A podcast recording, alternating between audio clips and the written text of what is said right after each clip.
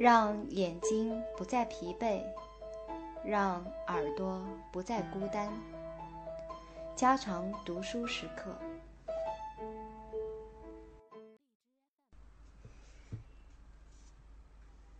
第四章：地表水和地下海。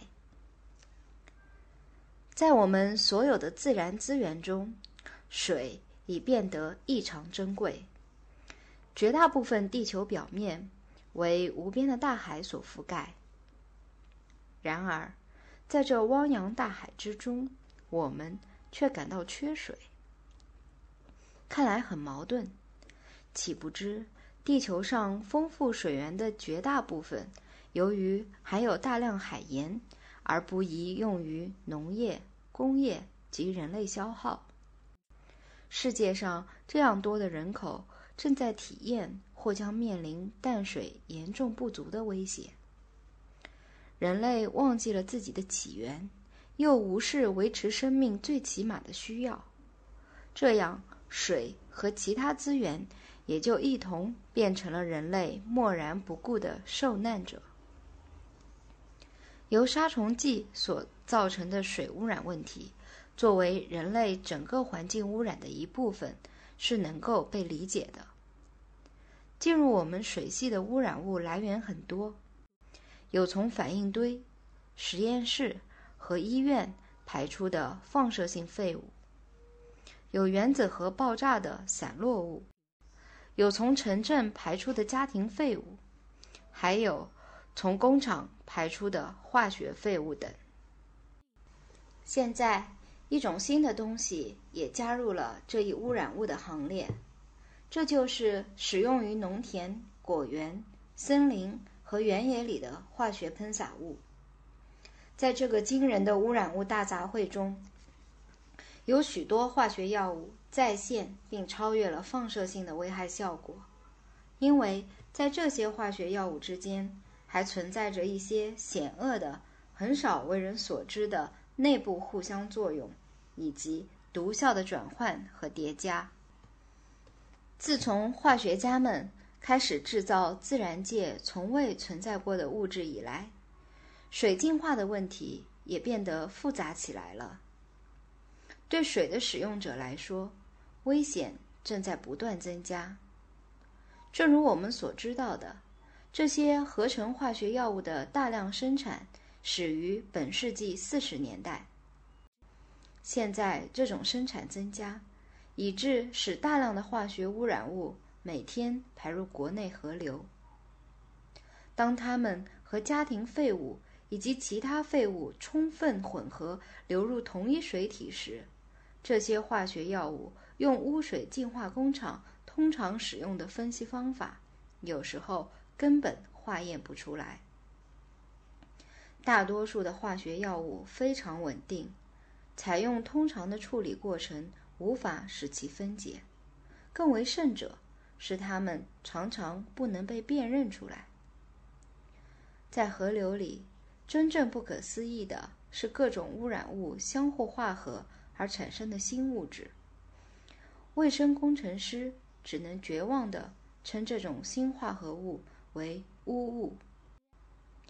马萨诸塞州工艺学院的卢弗·艾拉森教授在议会委员会前作证时认为，预知这些化学药物的混合效果或识别由此产生的新有机物，目前是不可能的。艾拉森教授说：“我们还没有开始认识那些是什么东西，它们对人会有什么影响，我们也不知道。”控制昆虫、啮齿类动物或杂草的各种化学药物的使用，现在正日益助长这些有机污染物的产生。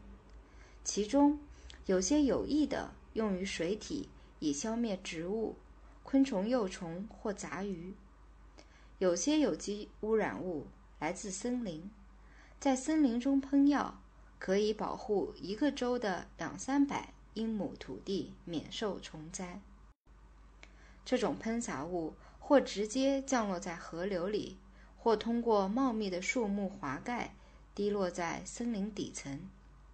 在那儿，它们加入了缓慢运动着的渗流水，而开始其流向大海的漫长旅程。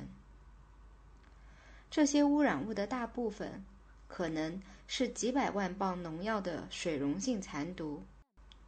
这些农药原本是用于控制昆虫和啮齿类的，但借助于雨水，它们离开了地面，而变成世界水体运动的一部分。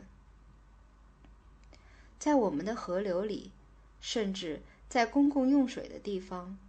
我们到处都可看到这些化学药物引人注目的行迹，例如在实验室里，用从潘斯拉玛亚一个果园区取来的饮用水样在鱼身上做实验。由于水里含有很多杀虫剂，所以仅仅在四个小时之内，所有做实验用的鱼都死了。灌溉过棉田的溪水，即使在通过一个净化工厂之后，对鱼来说仍然是致命的。在阿拉巴马州田纳西河的十五条支流里，由于来自田野的水流曾用毒沙芬处理过，致使河里的鱼全部死亡。而这其中的两条支流是供给城市用水的水源。在使用杀虫剂的一个星期之后，放在河流下游的铁笼里的金鱼，每天都有悬浮而死的。这足以证明水依然是有毒的。这种污染在绝大部分情况下是无形的和觉察不到的，只有当成百成千的鱼死亡时，才使人知悉。然而。在更多的情况下，这种污染根本就没有被发现。保护水的纯洁性的化学家们，至今尚未对这些有机污染物进行过定期检测，也没有办法去清除它们。不管发现与否，杀虫剂确实客观存在着。杀虫剂。当然，随同地面上广泛使用的其他药物一起进入众多的河流，几乎是进入国内所有主要河系。假若谁对杀虫剂已造成我们水体